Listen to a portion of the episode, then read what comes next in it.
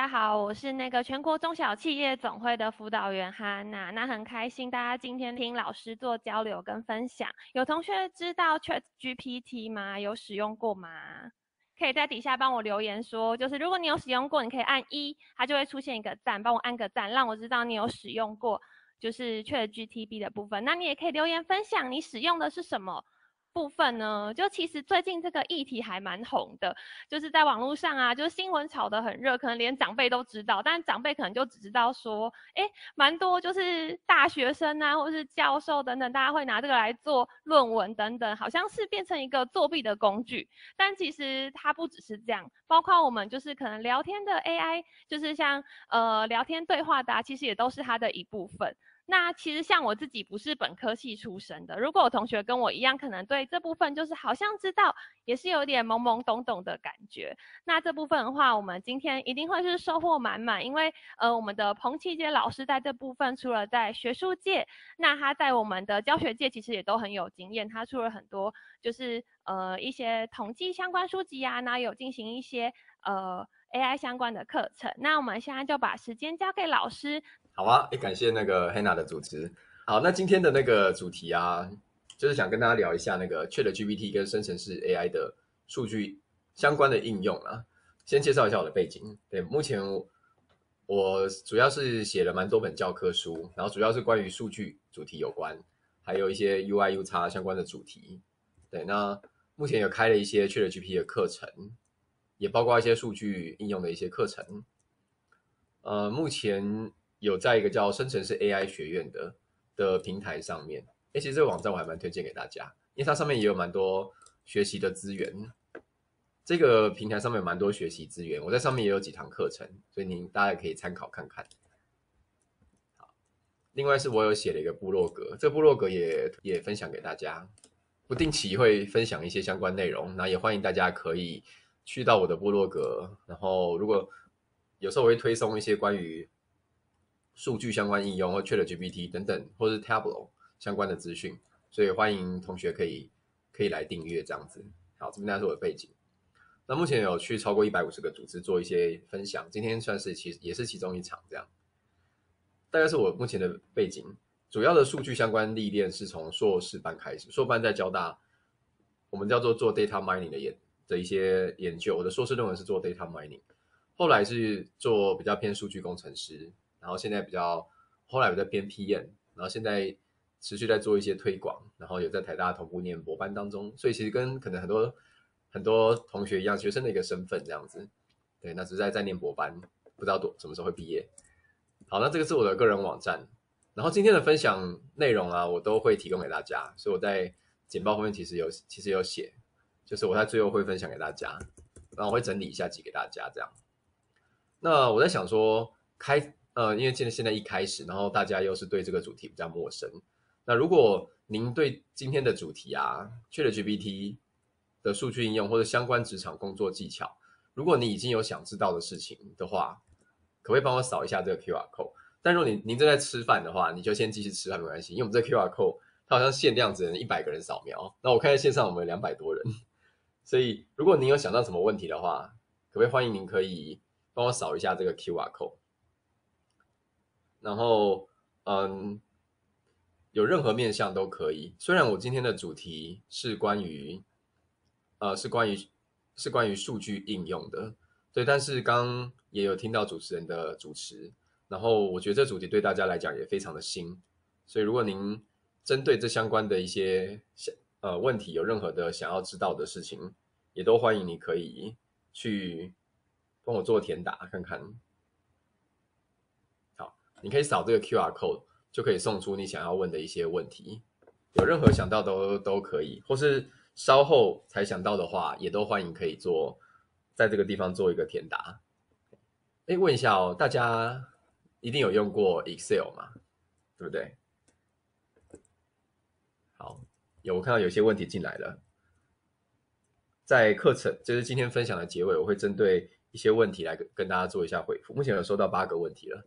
对，所以欢迎大家可以去刚刚我这个网址去做一些留言，因为 ChatGPT 这个题目实在太新了，所以我也蛮期待知道说大家其实想知道的事情是哪一些。好，那就是扫 QR code 跟或是点我刚刚的连接，都是可以做提问的。好，越来越多问题了。好，呃，不过我今天还是绕回今天的分享主轴，是关于数据分析应用的。对，嗯，不知道各位应该都有学过 Excel 吧？不知道各位有有没有用过像是 Tableau、Power BI、Python 或者 R？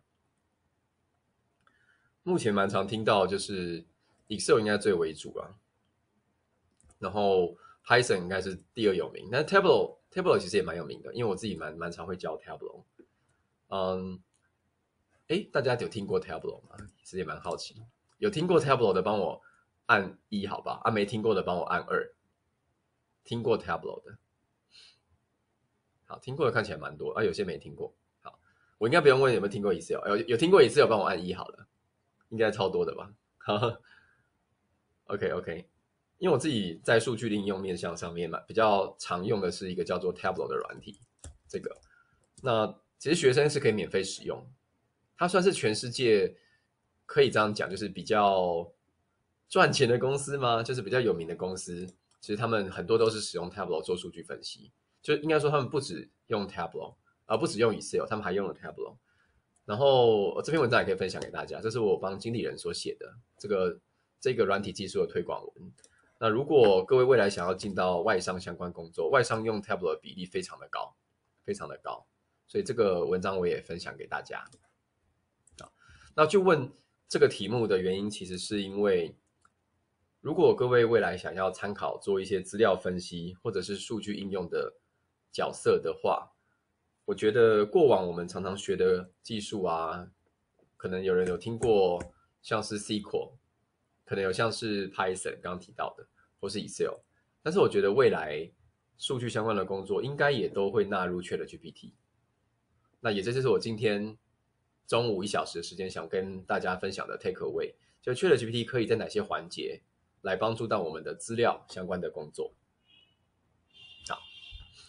有一些很基础的概念的话，我有整理成文章，所以有一些文章大家如果有兴趣，再当延伸素材来去阅读。好，这个是。各位未来可以进到我的部落格，然后去部落格文章列表。其实我有写了一系列相关的文章，然后把我的讯息挡掉了。这是我的部落格嘛，刚好贴过。那你知道 ChatGPT 它使用的资料年度是哪一年的吗？你知道他用的是哪一年吗？如果你知道的话，可以帮我打在对话框。好，有看到有同学分享，没错没错。对，我看到其实很多人知道。ChatGPT 一般的使用的资料是二零二一年它它的一个资料来做回应，所以比如说你问他一些问题，比如说二零二二年的相关资料，他不一定有办法回答你。好，我觉得 ChatGPT 今天速度比较慢一点。如果你遇到 ChatGPT 回应比较慢，有时候你就稍微重新 loading 就可以了。所以这是一个很非常基本的资讯。就如果你要查。超过二零二一年的资料的话，其实 ChatGPT 它有可能会回答你，可是它可能会乱讲。这是 ChatGPT 它很常见的状态，就是它会一本正经的胡说八道，它不知道答案，可是它还是会照讲。对，所以就是假新闻的生产器的感觉。所以这个稍微跟大家做一个非常简单的基础分享，就二零二二年以后的资料其实是比较不能够去知道的。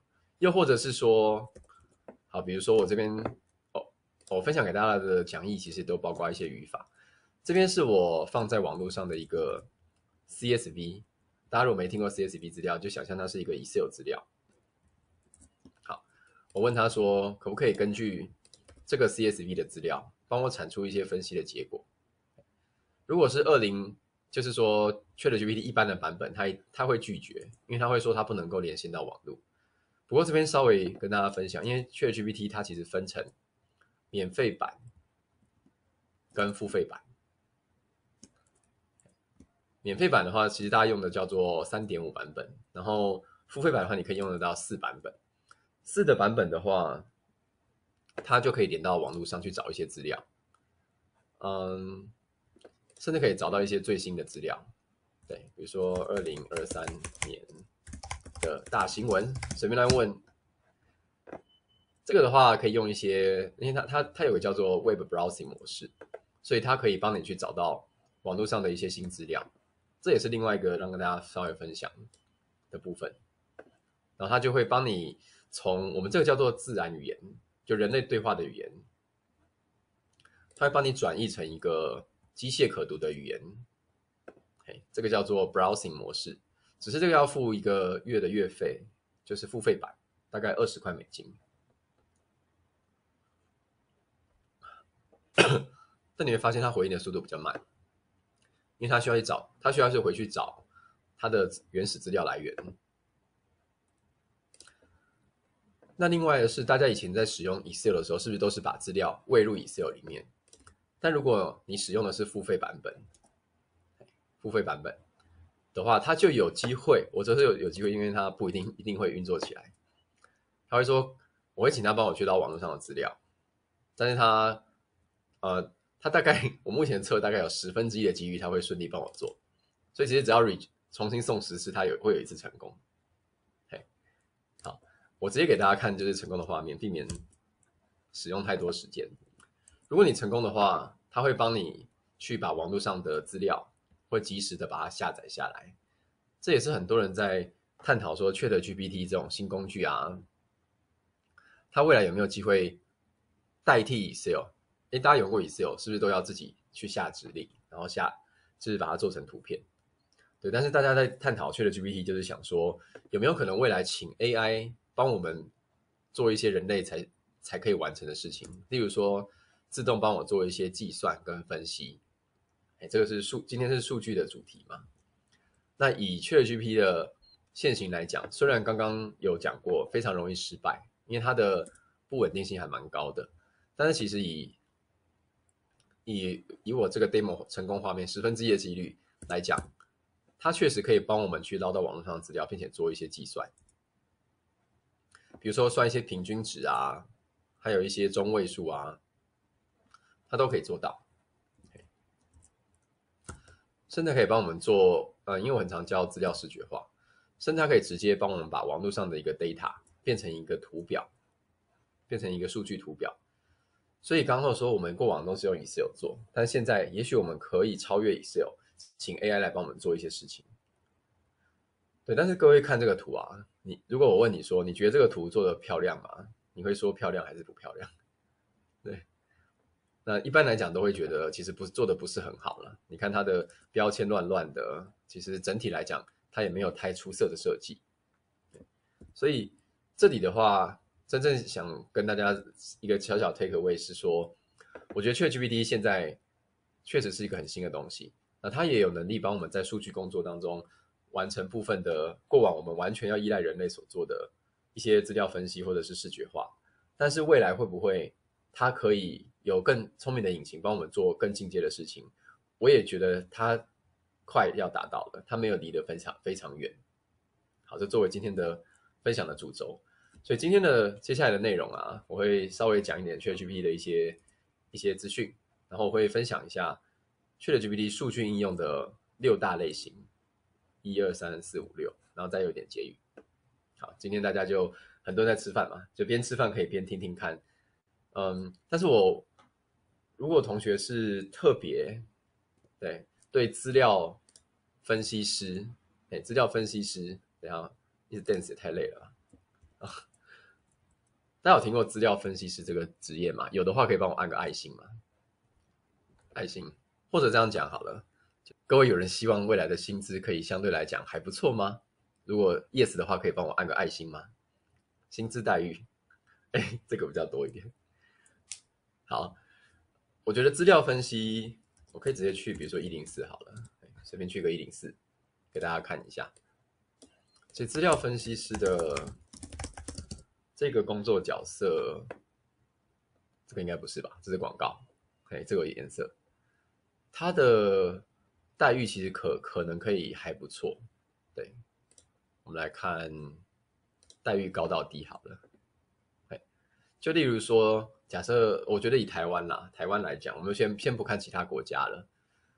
如果你是比较资深或者是手。比较进阶的一些数据分析师，我觉得他的年薪是可以还不错的，可以看到这边。但你也会看到非常多都是外商，还有外商在征求数据分析师的部分，需求还蛮大的。那我自己做了很多的数据分析相关的工作，我也觉得最近我都一天，我根本就每天都在开 ChatGPT，每天都在开，所以我会觉得蛮多东西可以在这个领域做应用。那这也是我等一下会讲的。如果对数据分析这样的一个工作角色有兴趣的话，等一下我会分享这个工作角色里面很常做的六件事情。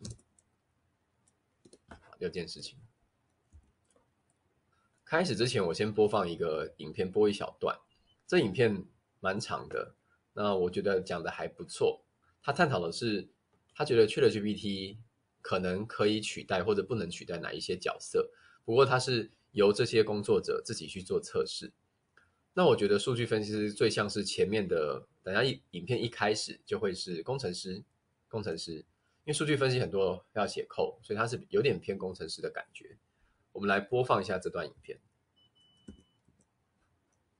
我播一小段，因为它影片很长。那我等下把链接也分享给大家。I'm a software engineer. Where I work, we're always trying to know, where can I find the best craft beer? Please generate the code for a website using HTML, CSS, and Flask that tells me where there's craft beer near me.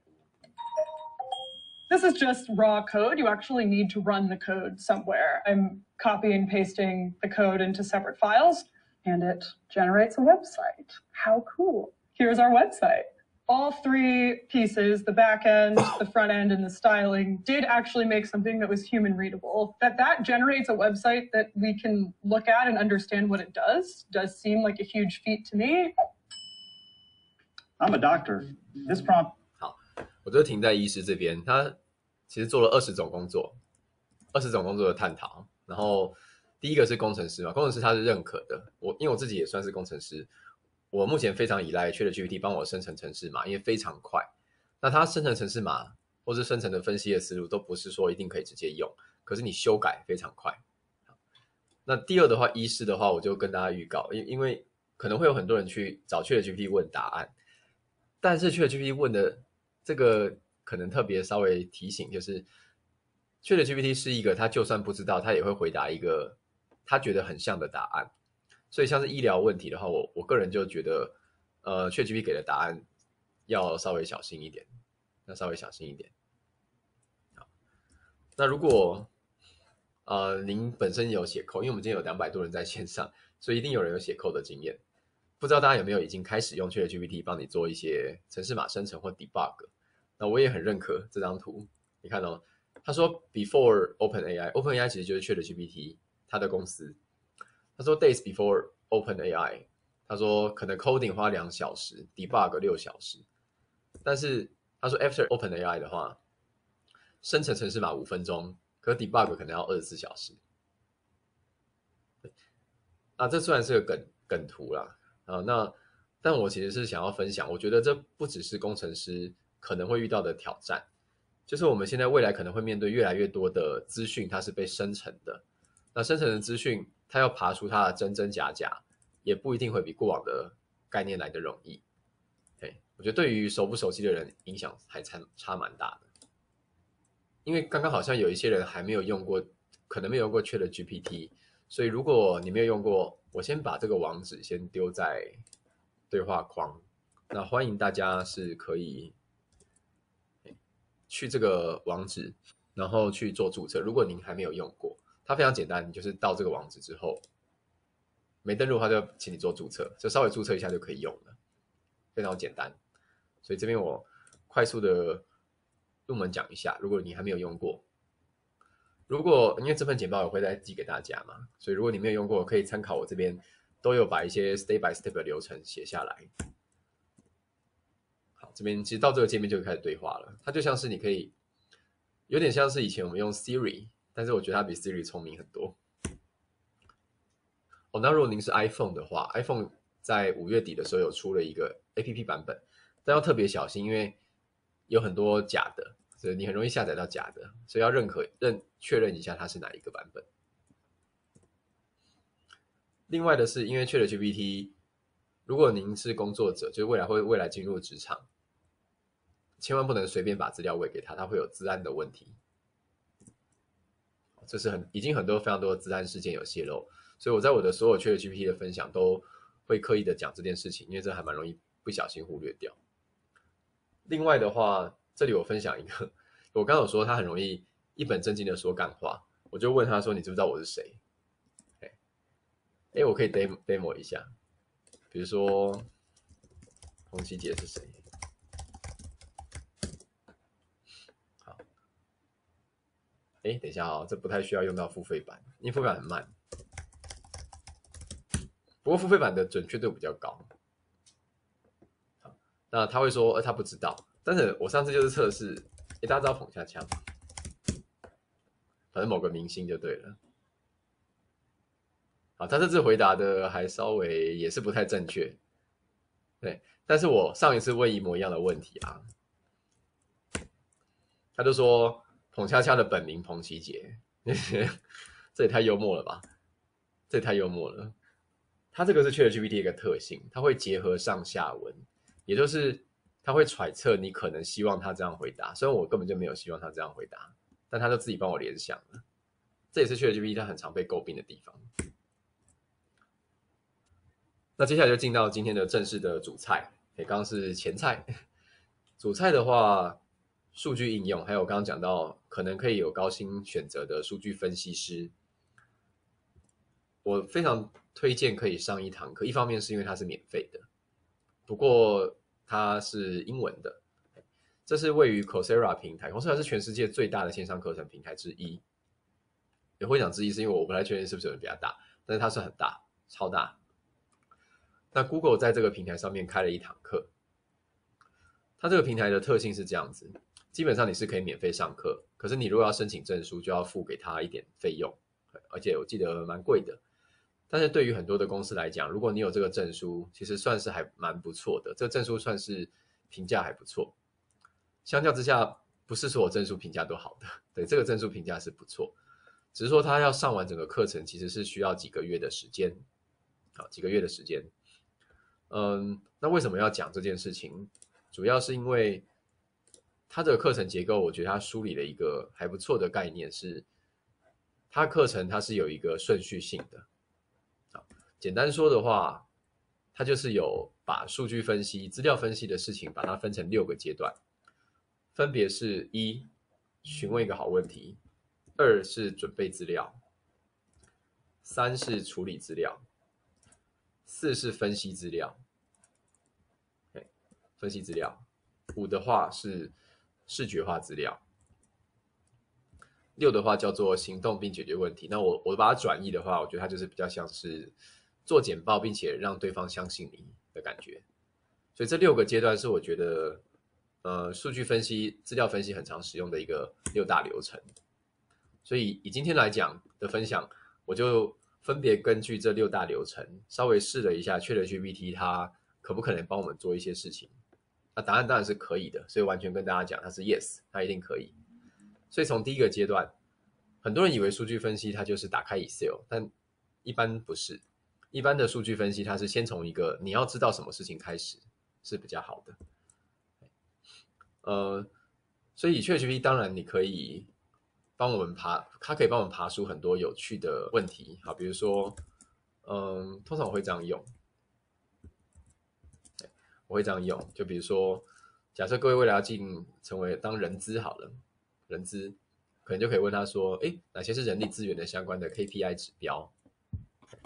然后我刚好看到大家在 Slido 上面所留的一些问题，比如说，嗯，好，我看到了，比如说餐饮业好了，比如说餐饮业的绩效可能有哪些指标？这个是刚刚有人在留言区所做的一些留言，所以它可以，因为 ChatGPT 的逻辑是它把网络上的超大的资料库跟文本都直接把它。计算到他们的语言模型资料库里面，所以你可以用这样的方式直接问他很多的指标啊问题。对，因为我举举个例子，为什么要做数据分析？可能对有些人来讲就觉得好像有点距离，但是有时候你没有数据，没有分析，他会很难做一个理性的辩论。例如说，假设未来你的老板跟你说，我觉得业绩真的很差哎，这样子，对，但是。呃，我会觉得从分析的角度，我可能可能就会在追问说，那现在的业绩在哪里？然后您觉得很差业绩在哪里？因为有时候你用情绪面去讨论一些问题，可能业绩下滑了五 percent，有些人就觉得下滑超多，可有些人可能觉得还好。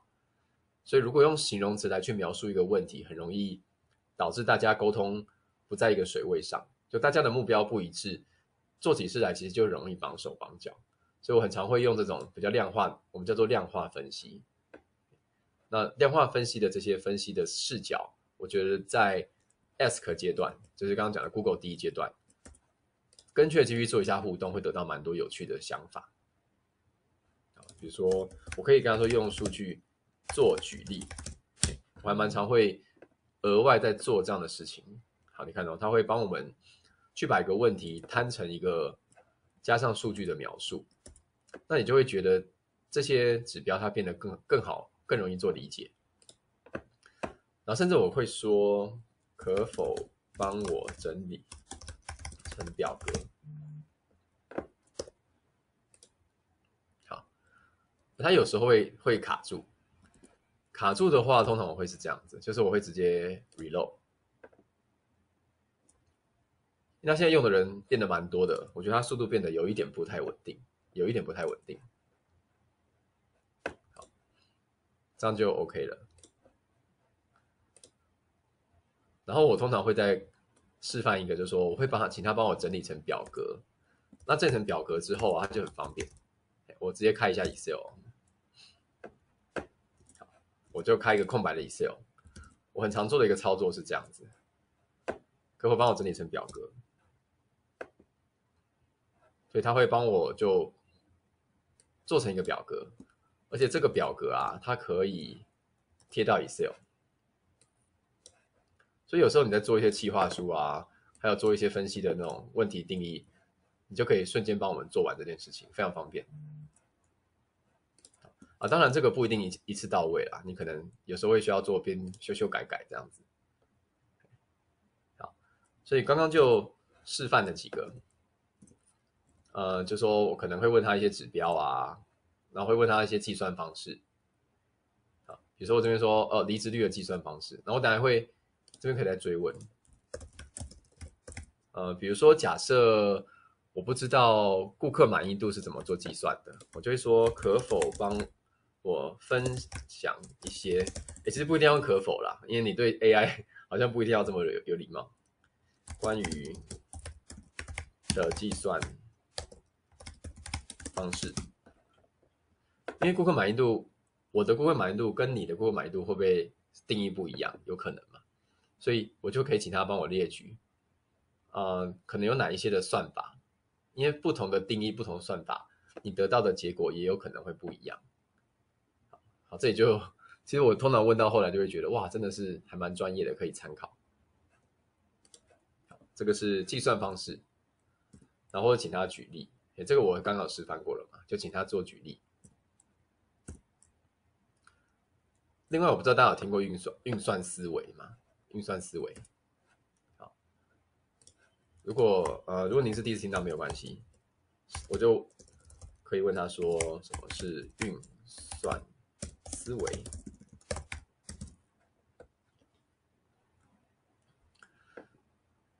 如果您是第一次听到。的话，简单讲，运算思维它就是帮你把问题做得更呃结构化。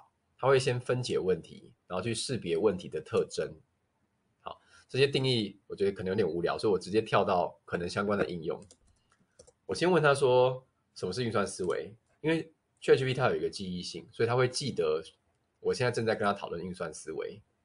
那你就跟他说，可否帮我用运算思维拆解？呃，拆解，再看一下大家的刚刚留言。好，我一样继续用餐饮业好了。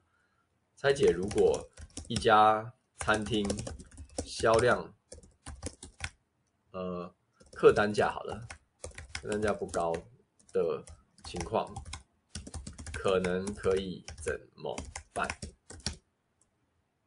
好，我这是蛮 live live 的 demo 的，因为这是刚刚我看到有人提问。你可以直接把问题打在对话框这边，因为用 ChatGPT 的用法其实就是你要定义，帮他定义一个 background。帮 background 就是说客单价不高，这就是你要分析的一个背景条件。你只要先给 ChatGPT 一个相对明确的背景条件，它可能就可以给出一个比较明确的一些回复。那你看它这里就可以会搭配说，哦，如果搭配运算思维的模式识别，你就知道说可以去识别出它的一些特定的状态，或者是分析其中的一些成本结构。那有时候我会再写的更细，你看哦，如果我会直接把它写出来说，拆解拆解，如果我写更明确好了，分析成这几个是运算思维当中常见的一些分类。那如果您现在不知道什么是运算思维，也也没有关系，就大概知道说它有几种几种解析问题的模式，然后算法设计。对应的策略，根据以下几点分析对应的策略。好，其实这个问题还可以，应该要写更细，因为像我这个的话，我可能就会写，如果餐厅的客单价不高，对，因为像我刚刚就忘了写餐厅，他这边的回应，哦，但。他还是能够知道餐厅，因为他会有上下文。因为我前面在讨论餐厅，他会自己觉得我在讨论餐厅。就是刚刚为什么彭恰恰会吃到澎吉吉的三个字。好，所以这个是运算思维的做法，他会帮我们把一个你想要知道的问题拆得更细，他会比较用更理性、跟量化的方式来去把一些可能的面向去把它呃撰写出来。好，这个我我很推荐同学未来可以参考做使用看看。所以在我的讲义会更细部的跟大家分享什么是运算思维，这个大家就可以当讲义来看就可以。好，所以以上是第一个阶段 ask。那刚刚就展示了一个把问题扩充的方式。第二个是准备资料。有的时候我们知道了这些问题，可是我们不一定有资料可以去做提供。那呃，有时候我就会问他说：“哎，看。”举例来说好了，比如说我会请问哪里有台湾跟日本的经济发展比较数据？好，那我开一个新的对话框，他就会回答问题嘛。那如果直接问他说，比如说台湾餐饮业的数据，可是这个不一定会有哦，这不一定会有，我们可以试试看。好，他这里会有一些。其实还不错，因为就作为一个你只问他两几秒他就回答的问题，有些是还不错哦。不过点他可能会没有反应，是因为他会自动帮你串连接。不过有的时候也是他真的是乱给网址，好像这就是乱给的，这个还是要再做确认。台湾观光局这里的话应该是对的，哎，他网址怪怪的，这应该是错的。总之去了 GPT，他会给一些想法思路。可是他的给的网址超级容易错，超级容易错，这个我也有点怀疑，真的是真的还是假的？好，这个倒是真的。所以你看哦，像我这次回问的话，就是三个里面有一个是可以用的，其他两个好像不太可以用。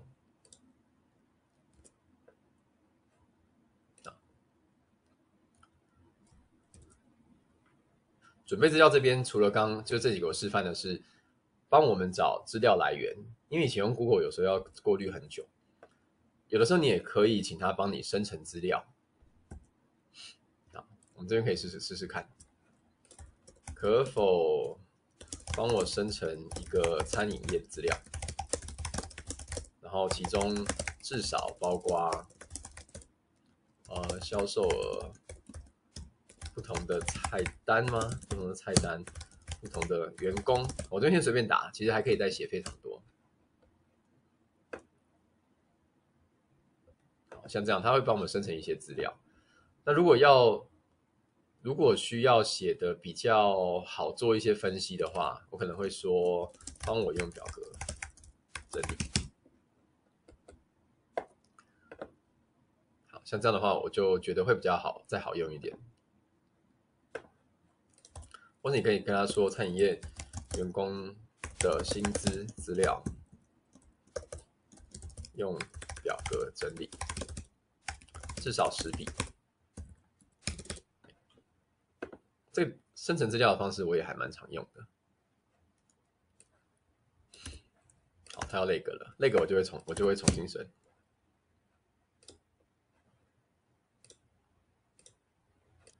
有时候按太快，他也会这样判断我这边太长会送出。好，给他需要休息一下。我问的指令问速度太快了，他会，他就有时候就会卡住。哎，好吧，等他一下。啊所以这个是第二个分享的技巧，就是生成资料。这里我算蛮，也是算蛮常会使用的。好，可以了。当然这个是模拟啦，但是它其实也是会参考一些网络上的资讯来去生成这个模拟。那我自己很常会用这个方式来分析。那我就又可以把表格一样贴到 Excel 里面来做一些后续的处理。这个是。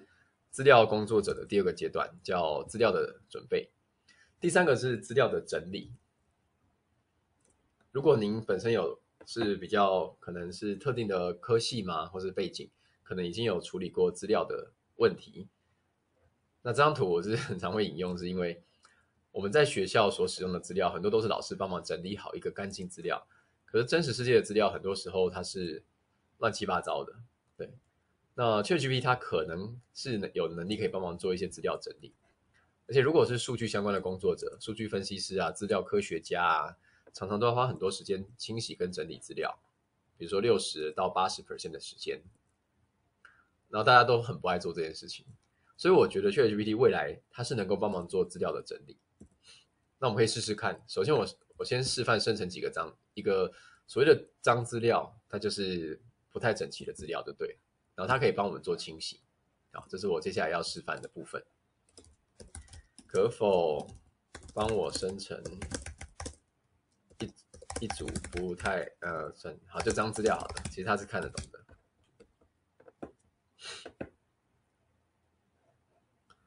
呃，而且他继承了上下文，就是。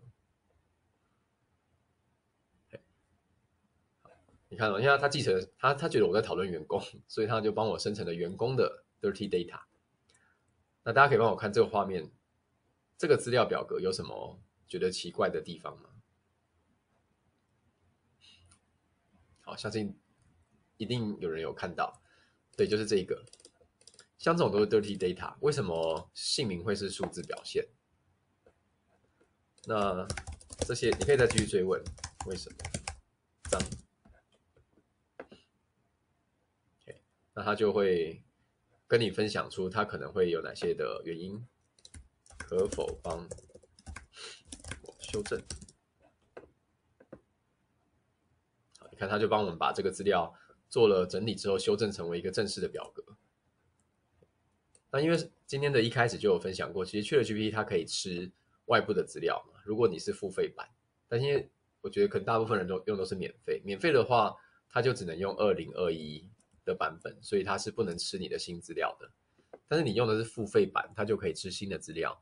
所以，它完全是可以把你的新资料喂进到 ChatGPT 的环境之后，它帮你告诉你说这几列有出现一些格式的错误，哎，这几列出现一些无效的栏位，然后它会它可以帮你有能力修正。对，这个是我觉得它很方便的地方。那除此之外，大家如果不知道今天有没有比较 advanced 的的的伙伴，如果您比较 advanced 或者你是付费 user 的话，我会很推荐你可以玩一下这个外挂。这个外挂，这外挂的话是一个已经成算是一个发展蛮久的 engine，那它可以帮你做很多的数字相关的计算。这是它的官网，我也把这个网站网址贴在对话框这边。啊，他把它 block 掉了，好吧？没关系，你就查这个字，Google 这个字也都可以找找到它的网址。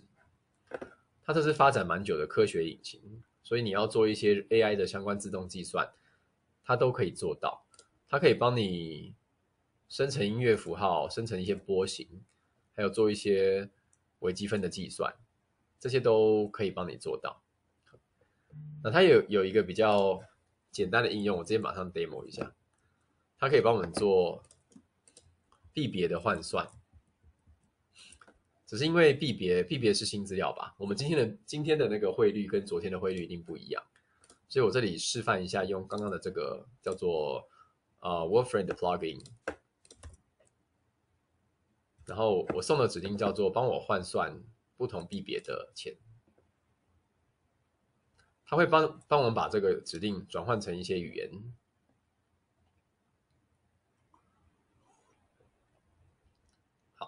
他就帮帮我们算完了，他其实是送到送到这个地方做的一些计算。不过他这里要跑很久，所以我就先跳回简报。他等下跑出结果要算一下。好，那我再继续。嗯，进到下一个阶段叫做分析。分析的话，我这边直接用展示的就好，因为稍早有讲过，现在的付费版连外接资料，它的不稳定性还算少，还是算比较高一点。如果我们呃，运作是顺利的话，它完全可以根据一个外部的，不管是 CSV，不管是 Excel 资料，它可以顺利的都喂给那个 c h a t g Engine 帮我们做计算。这今天一开始有 demo 过。那当然，在分析的时候，你都可以直接问它的计算方式，这跟前面的技巧有一点接近，但是你你你是可以直接问到非常细的。那例如说，假设要做一些数据分析，我们很常会用一个叫做描述性统计或者描述性指标的方式。那也是各位可能高中数学也很常会接触的，不管是平均数、中位数、变异数，或者是最大值、最小值等等，这些算是蛮常见的一些指标嘛，数字的指标。那你是可以直接请 ChatGPT，好，他他刚刚算完了。可否给我一些数字的描述性指标？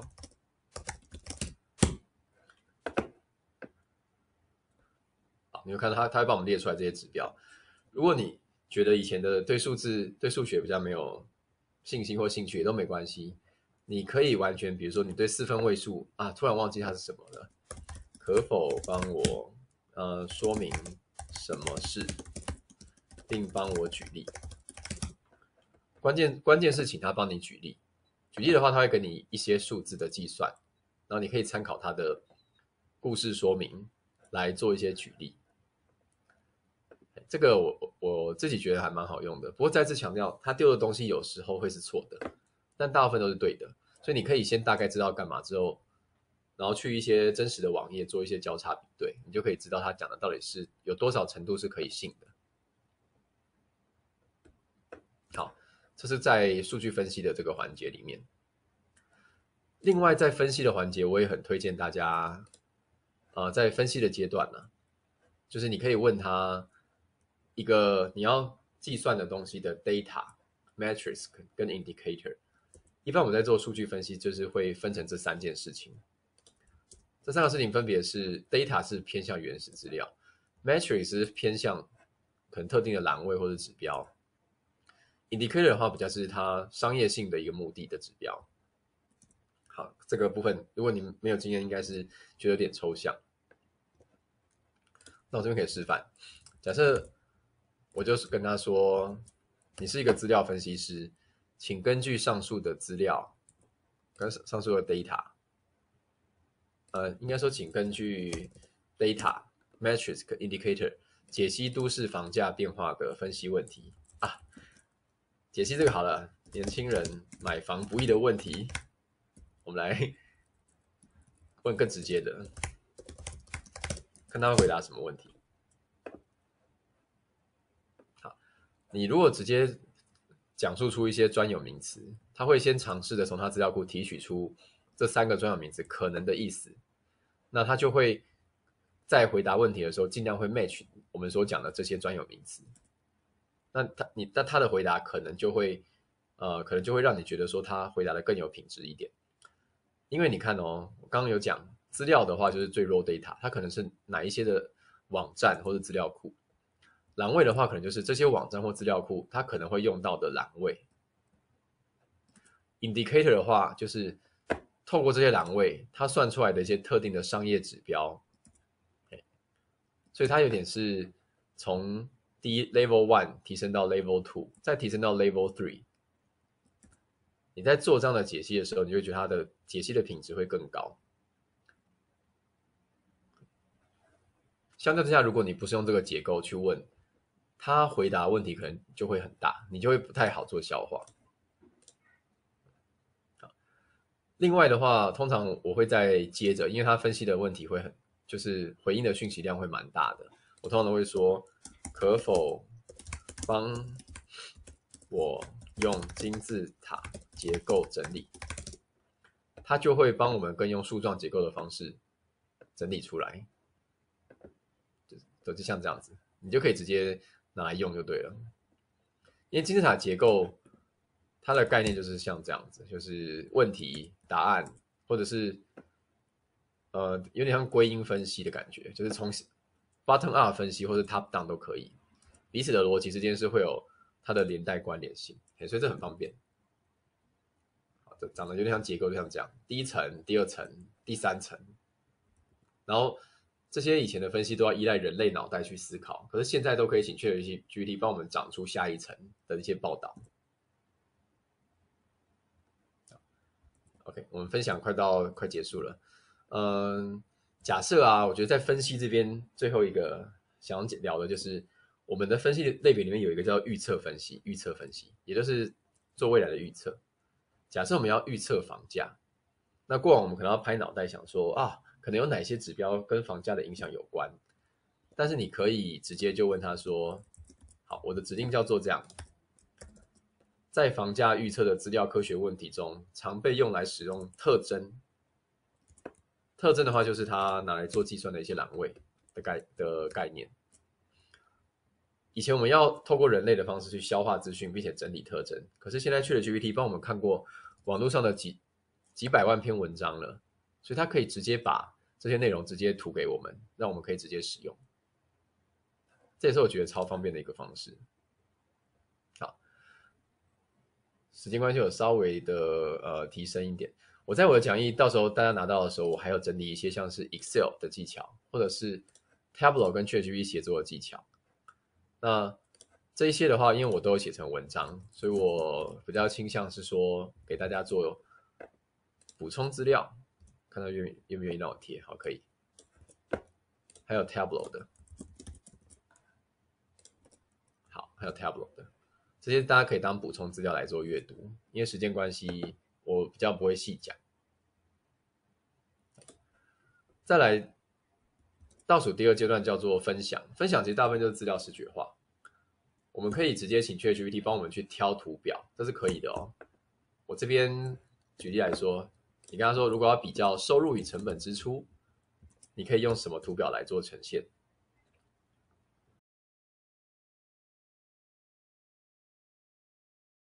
所以这个，我觉得他这个回答品质是 OK 的，我们也会有一些参考的思路，就哦，原来可以用这些图表哦，这是 OK 的。然后你问他说，呃，可不可以帮我们列举一些资料视觉化的工具？用表格。他这个回答也是不错，所以他会告诉我们说，如果你要做把资料视觉化，哪些工具它使用的一些用途跟情境，他这边都会列都会列出来。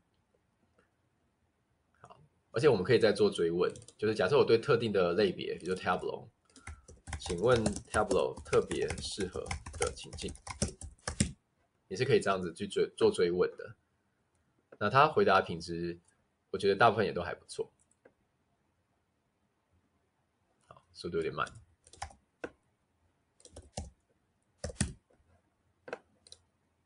好，太常送出了。那大家拿到我讲义时，我这边也会有列出来一些案例。那这边也是我的一篇文章。如果你是要用 Python 程式语言的话，其实它生产程式码的能力超级强，所以在我的讲义都会有一些范例，甚至您可以自己跑跑看。我们可以完全不写程式，依赖 ChatGPT 给我们的程式码，你就可以画出很多视觉化的图表。这都是可以做到的。最后的最后是这样子，就是，呃，资料分析的最后最后一个环节是，OK，我们都有一些分析的想法，也有一些视觉化图表了。最后的 Act ACT 的话是，呃，因为我是这本书的推荐者，我也很推荐大家可以参考。就我们一般在讲数据分析，数据分析的目的也不是数据分析，数据分析的目的一般来讲是在说故事跟推导到某一个结论。好，这边有一句话经很经典，它叫做 “People hear statistics, but they feel stories”。所以，如果我们要探讨一个问题，有时候数字是很重要，没错，但是故事也同样很重要。对，因为我刚刚有在对话框那边看到很多留言，其实是，嗯，比如说有提有提到说最近的什么好骚扰事件等等，它可能可以是个质化的问题，就是说我们去探讨出哪些行为是一个骚扰行为，那我们也可以是一个。量化问题就是，诶，一年可能有多少件骚扰事件？那怎么样去把它减少，或者是，就它可能既有质化又有量化这样的视角。那这里就分享一个额外关键字。那今天课程时间并没有很长，所以我就让大家知道有这个东西就好。就是我们一般来讲，虽然我讲的蛮多是关于数据分析，它是偏向理性的，或者大数据分析，但是一个好的数据分析，我会觉得。除了大数据之外，它的后数据也很重要，也就是单一个体事件或者个案事件，它的背后的一个脉络跟田野。所以，一个好的数据论述，它既有量化性的，它也有质化性的。那这样它堆叠出来的这种资料故事这一块品质，呃，也不是说这一块，就是说它交集的这个部分是品质会是相对比较好的。它既有感觉，然后它也有合理的推论，好，这叫做后数据。那我自己的技巧啊，是会这样子，好，比如说，他复活了吗？好，复活了。我会说，可否帮我生成一个餐饮呃餐饮业改善客单价的资料故事？好，就这样。这很，我刚刚很突发奇想想要问的问题，所以他会用。呃，加上直化描述的方式，然后去把明明客单价是一个量化问题，可它可以把客单价的量化问题转化成一个直化的故事。然后一般的直化故事，它会是让一般人觉得比较好吸收跟体验的，哎，或者是聊、去同理、去理解的。这故事当然你可以任意的编，比如说你可以跟他说用，呃，用很正面的语气，你可以指定语气，确实的语气能力超强。对它会转换成一个非常正向的一个故事。好，时间关系，那我就进到今天的结语了。简报会分再分享给大家，大家可以再看。今天的分享的话，时间主要就是带在资料分析六大常见工作。第一环节一到环节六，那大家如果要学的比较细，可能就是可以参考我刚刚讲的 Google 的课程。那再来今天介绍的运算思维是比较是量化的技巧，把它拆解问题。但是除了量化技巧之外，我觉得直化也很重要。所以刚刚提到的后数据，因为安全性议题要特别小心，就是个人资料啊、敏感资讯啊这些，嗯，在送出给 ChatGPT 之前，可以再评估看看。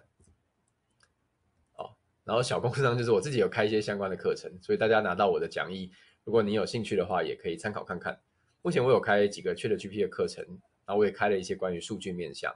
还有刚刚讲到 Table 的课程，哎所以各位同学也可以参考看看。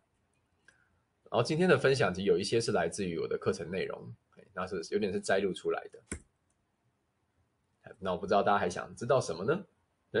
对，或时间关系，那如果您想要今天的简报的话，可以再帮我扫一下左方的 QR code。呃，基本上主要只要填答里面的 email 栏位就可以。然后因为我自己会整理一下。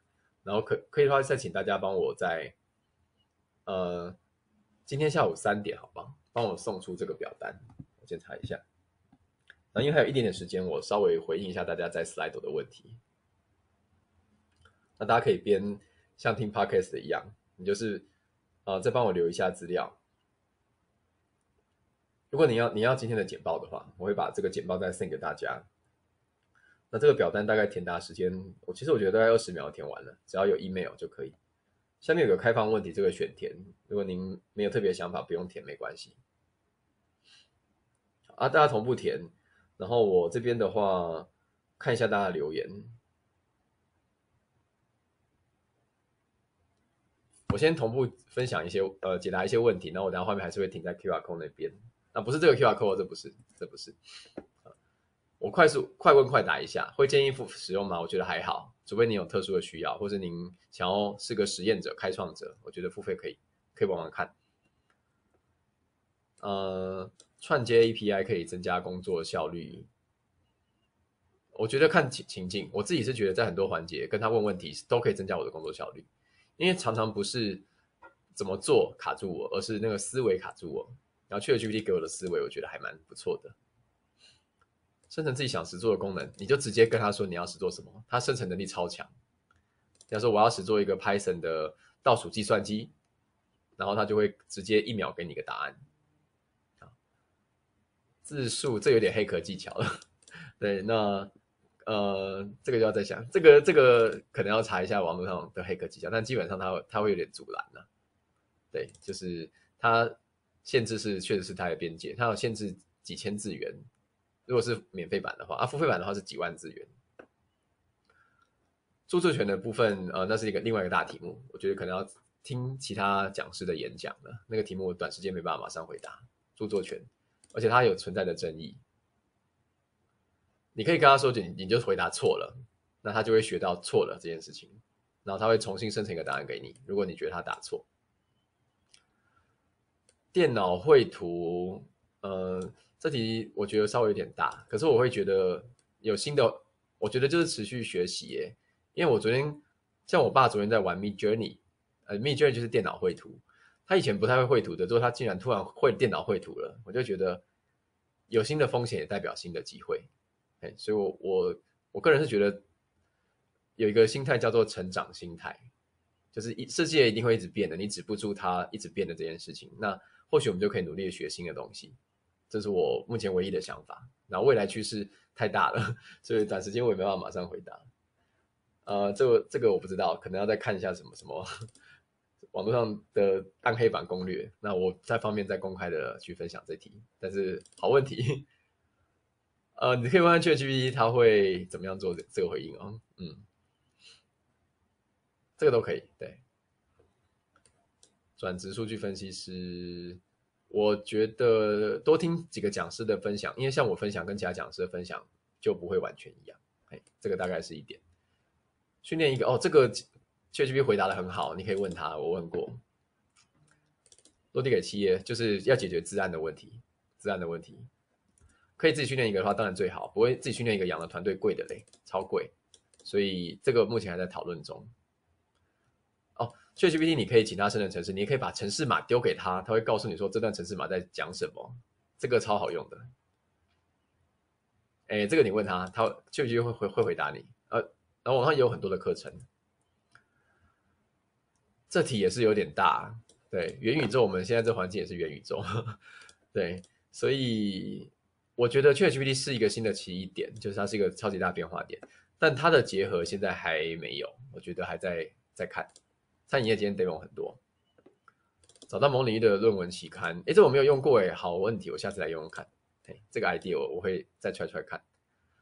应用到社群发文哦，现在有很多应用生成 AI，然后串串自动化的，但是我自己还没有实做过，所以我我我还是不要乱讲。可是我知道一定可以做得到，比如说它可以跟那个跟那个 AI bot 做联动，现在有很多自动化的服务，不过大部分是付费版的，它要使用那个。ChatGPT API API，，OK，呃，这个的话，我很推荐大家就是看那个一些也是课程啦。那如果是资源比较有限的话，就是刚刚讲到的这个平台，嘿，我觉得上面的老师，包括我自己的分享，我觉得都还蛮多可以参考的。嘿，生成式 AI 创新学院的资源，我觉得还蛮多的。好，快问快答，如果没回答到的，呃，就后续看也可以再 email 给我。对啊，今天有点耽误到大家的时间，不好意思。那我就把呃交还给主持人 Hana。谢谢老师，谢谢彭老师，今天给同学就是满满的各方面的就是资讯这样子，尤其是实作部分，我自己觉得体验还蛮实在，因为我可能没有操作过，那看老师这样子操作下来就会更清楚。那谢谢老师今天的分享。